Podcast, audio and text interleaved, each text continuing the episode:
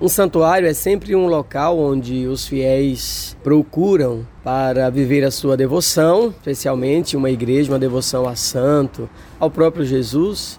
Né? Então é um lugar de oásis, um, lugar, um, um local onde as pessoas vão para rezar, vão para ter como referência e pagar suas promessas. No nosso caso aqui, o nosso santuário vai ser eucarístico, então é um local de oásis espiritual, de oração, mas mais de silêncio, né, de encontro pessoal com Jesus na Santíssima Eucaristia. O primeiro santuário né, da Diocese vai ser esse santuário eucarístico e com certeza é de uma importância muito grande espiritual e também caritativa, porque é da Eucaristia que sai o desejo de servir ao próximo, de amar, de amar o próximo como Jesus.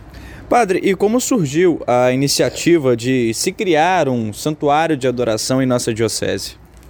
Então, na verdade, aqui na paróquia Nossa Senhora das Dores, existe um grupo muito grande de casais, de jovens que têm uma devoção a Jesus Eucarístico, né? uma piedade. São pessoas que fazem adoração verdadeiramente, viram à noite. Aqui eu encontrei um grupo assim.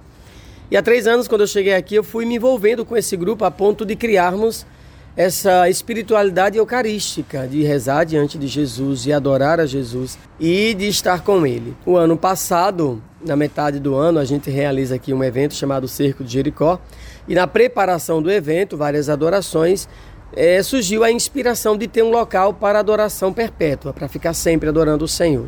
E aí, como a cidade de Porto Real, a gente não encontrou uma igreja é, que pudesse comportar isso, a gente é, pensou em fazer aqui em Floriano. De imediato, a gente não tinha local. Eu falei com o bispo dessa inspiração de criar um santuário e ele falou que ia rezar, de fato, rezou e um pouco tempo depois falou, padre, a ideia é de fato inspiração de Deus, confirmou né, a vontade da igreja e ele que deu a sugestão de que o santuário pudesse ser aqui em Floriano, porque é um local muito significativo, né, também importante, um local onde passam muitas pessoas, ao lado da rodovia Presidente Dutra, a maior rodovia do país, a mais importante.